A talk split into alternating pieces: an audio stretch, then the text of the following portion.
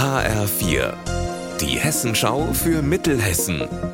Hier ist das Studio Gießen.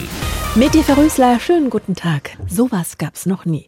Die Beschäftigten des Uniklinikums in Gießen und Marburg informieren in Online-Runden die Bürger und Bürgerinnen direkt und ohne Umschweife über die Situation und Umstände an beiden Standorten. Gestern Abend war die erste Runde für den Standort in Gießen. Alina Leimbach, wie lief das denn?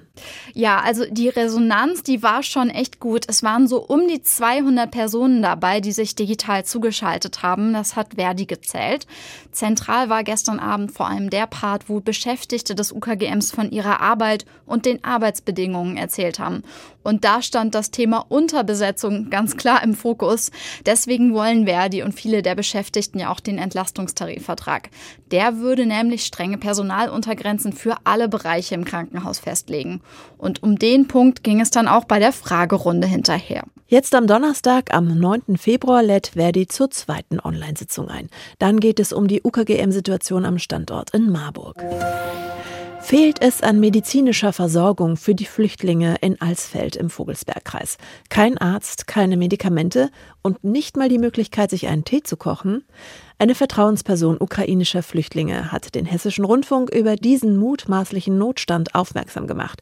Und Petra Klostermann hat beim zuständigen Regierungspräsidium Gießen nachgefragt. Ein Problem räumt die Behörde ein, denn manchmal verlangen Flüchtlinge Medikamente, die sie in der Ukraine bekommen haben, die hierzulande aber nicht zugelassen sind und deshalb dürfen sie die hier nicht kriegen.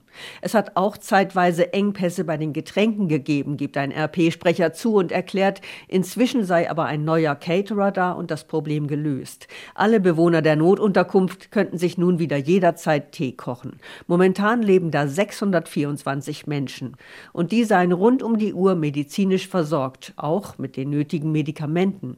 Jeden Tag von 10 bis 14 Uhr sei ein Arzt da, wenn nötig auch länger, und Kranke würden bei Bedarf auch von Fachärzten behandelt. Unser Wetter in Mittelhessen. Strahlender Sonnenschein heute den ganzen Tag über. So wird es bis zum Abend bleiben. Ein Hauch von Frühling liegt in der Luft. Bei 2 Grad in Breitscheid und 5 in Nidda. Morgen ist die Wetterlage ganz ähnlich. Es wird sogar noch wärmer. Ihr Wetter und alles, was bei Ihnen passiert, zuverlässig in der Hessenschau für Ihre Region und auf hessenschau.de.